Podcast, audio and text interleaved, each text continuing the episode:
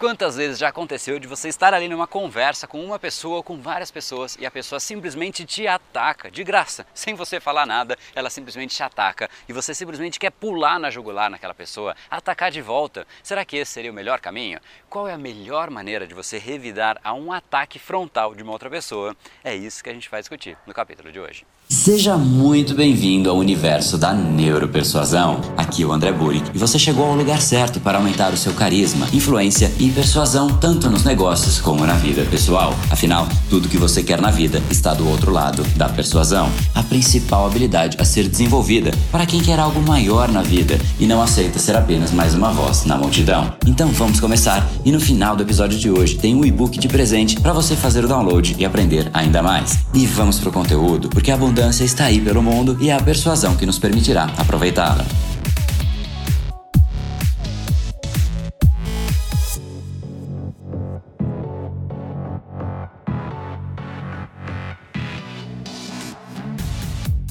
Fala pessoal, André do Brain Power, Academia Cerebral, criador do método Neuropersuasão, e esse é mais um dos capítulos da série Neuropersuasão para você aprender uma nova ferramenta, colocar em prática e se tornar uma pessoa muito mais impactante, muito mais influente. E no capítulo de hoje a gente vai discutir sobre algo que é de fato um incômodo, algo que inclusive não vai ser de fácil implementação. Já fique presente para este fato. O que a gente vai aprender aqui é algo que realmente tem um resultado tremendo, especialmente no subconsciente da outra pessoa e de todas as pessoas que estiverem assistindo, mas repito, não será de fácil implementação porque naturalmente o que a gente quer fazer quando alguém nos ataca? O caminho natural é você querer revidar, afinal, devolver o mesmo veneno, será que estaria errado?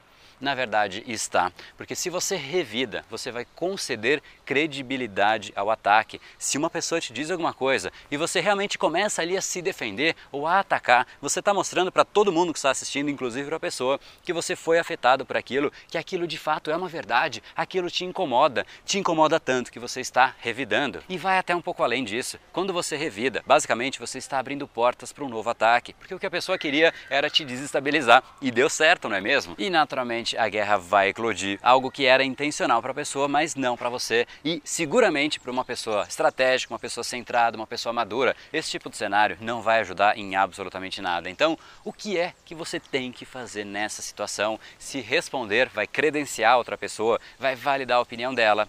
O que eu vou te dizer agora não vai ser fácil e você vai ter uma barreira em relação ao que eu vou te dizer, mas a melhor solução é você rir.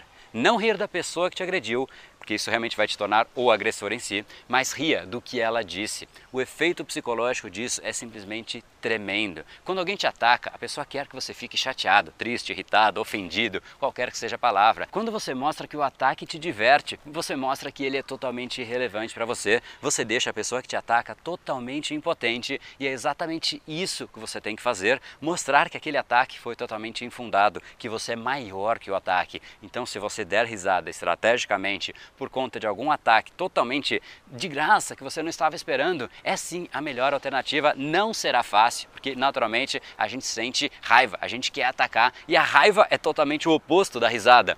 Por isso que é o importante que você mostre o oposto da raiva, mostre que você realmente não considerou isso relevante, que você considerou que simplesmente é mais uma frase aleatória, que inclusive não faz o menor sentido, né? Poxa, tô dando risada, o que esse cara tá falando, né? Mostra através deste ponto que você é maior que o ponto dele. E aí sim, depois disso, você inclusive pode dar sequência com o humor, e o humor de fato é uma das melhores ferramentas para você sair de situações delicadas. Vou dar um exemplo. Teve Teve uma situação, inclusive, eu gosto muito de ver debates eleitorais, porque as pessoas ficam ali em situações totalmente delicadas e elas têm uma habilidade já meio que desenvolvida de sair de situações delicadas e é muito bacana para você pegar essas nuances, pegar essas alternativas, pegar essas ferramentas que o pessoal usa. Então, como é que ele saiu de uma situação exatamente tal como essa? Viraram para ele falaram: Poxa, você já é presidente, você quer se reeleger, você tem ali oitenta e tantos anos, não lembro exatamente a idade dele, e você vai ter condições de fazer isso? Porque, poxa, Estados Unidos, quando entra em guerra,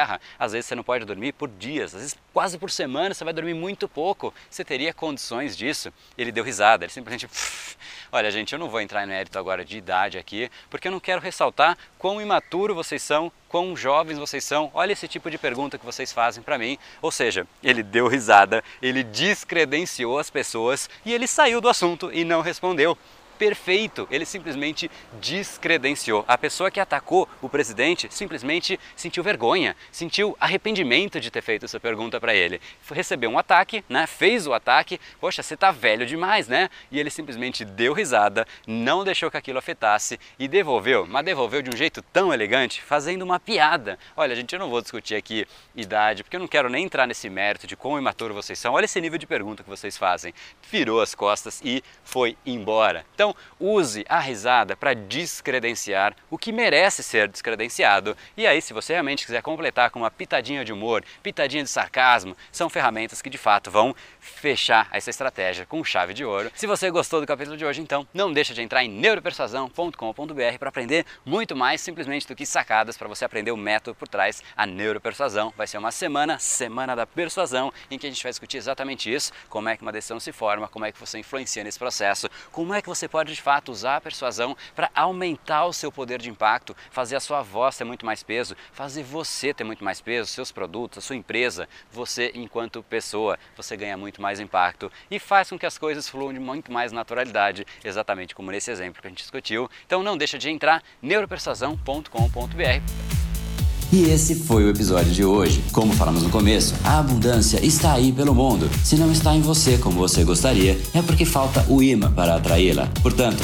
não perca mais tempo e venha conhecer a persuasão mais profunda de todas, a neuropersuasão. Conheça agora mais técnicas baixando seu e-book gratuito em neuropersuasão.com.br/podcast. E não perca a próxima semana da persuasão. Será uma semana de aulas cobrindo em profundidade o método neuropersuasão, que envolve neurociência, neuroeconomia programação neurolinguística, para você efetivamente ter todas as ferramentas e levar a sua influência e os seus resultados para um outro patamar. Se inscreva em neuropersuasão.com.br/semana. E para acompanhar toda a ação, não deixe de seguir o Brain Power nas outras redes sociais. Os links estão todos na descrição deste episódio. Nos encontramos novamente no próximo episódio e até lá, você já sabe, eu estou aguardando ansiosamente a sua opinião sobre este podcast nos comentários do iTunes. Até mais e lembre-se, tudo que você quer está do outro lado da persuasão. Um oferecimento de Brain Power, a sua academia cerebral. No brain, no gain.